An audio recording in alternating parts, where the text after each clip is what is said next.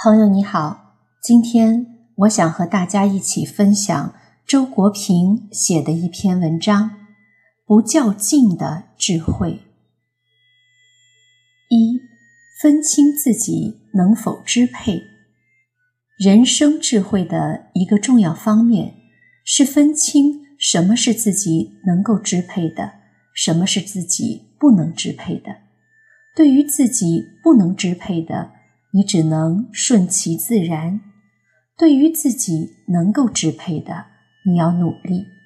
至于努力的结果是什么，也不妨顺其自然。二，不较劲的智慧。人生许多痛苦的原因在于盲目的较劲，所以你要具备不较劲的智慧。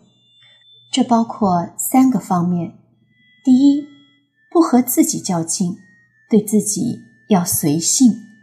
你要认清自己的禀赋和性情，在人世间找到最适合自己的位置，不和别人攀比。第二，不和他人较劲，对他人要随缘。你要明白，人与人之间有没有缘和缘的深浅是基本确定了的。在每个具体情境中做到大致心中有数，不对任何人强求。第三，不和老天较劲，对老天要随命。你要记住，人无法支配自己的命运，但可支配自己对命运的态度，平静的承受落在自己头上的必不可免的遭遇。三。和外部遭遇拉开距离。一个人活在世界上，必须学会和自己的外部遭遇拉开距离。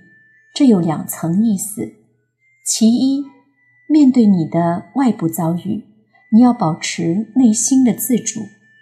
人往往容易受既有的遭遇支配，被已经发生的情况拖着走，走向自己并不想去的地方。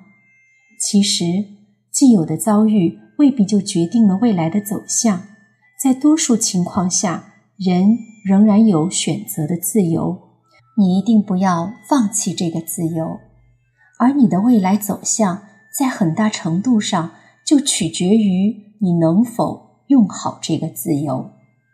其二，面对你的外部遭遇，你要保持内心的宁静。如果既有的遭遇，足够严重，已经发生的情况对你的打击足够大，到了彻底改变你的未来走向的地步，那就坦然接受吧。这个时候必须有超脱的眼光。人终有一死，一切祸福得失都是过眼烟云，不必太在乎。总之，如果可能。就做命运的主人，不向他屈服；如果不可能，就做命运的朋友，不和他较劲。四，不要死在一件小事上。如果你把全部的注意力放在一件事上，那件事多么小，也会被无限的放大，仿佛是天大的事儿。那么，调转你的视线吧。去看人间的百态、历史的变迁、宇宙的广博，再回头看那件事，你就会发现它是多么的微不足道。让你的心灵活在一个广阔的世界上，你就不会死在一件小事上了。可悲的是，死在一件小事上的人何其多也。五思虑伤身，多思健体。思虑伤身，为日常生活的小事琐事而忧虑、烦恼、痛苦，这种情况因为频繁发生而日积月累，事实上最容易治病。相反，有思考习惯和能力的人，能够以理智的态度和宽阔的胸怀面对人世间的事情，不但不会伤身，反而可以健体。那些想大问题的人，哪怕想的是苦难和死亡，比如苏格拉底和佛陀，身体都好得很。六，间接的自怨，自怨是最痛苦的；有直接的自怨，因为自知做错了事，违背了自己的心愿或原则，便生自己的气，甚至看不起自己；也有间接的自怨，怨天尤人，归根结底也是自怨。怨自己无能或运气不好，不错，你碰上了倒霉事，可是你就因此成为一个倒霉蛋了吗？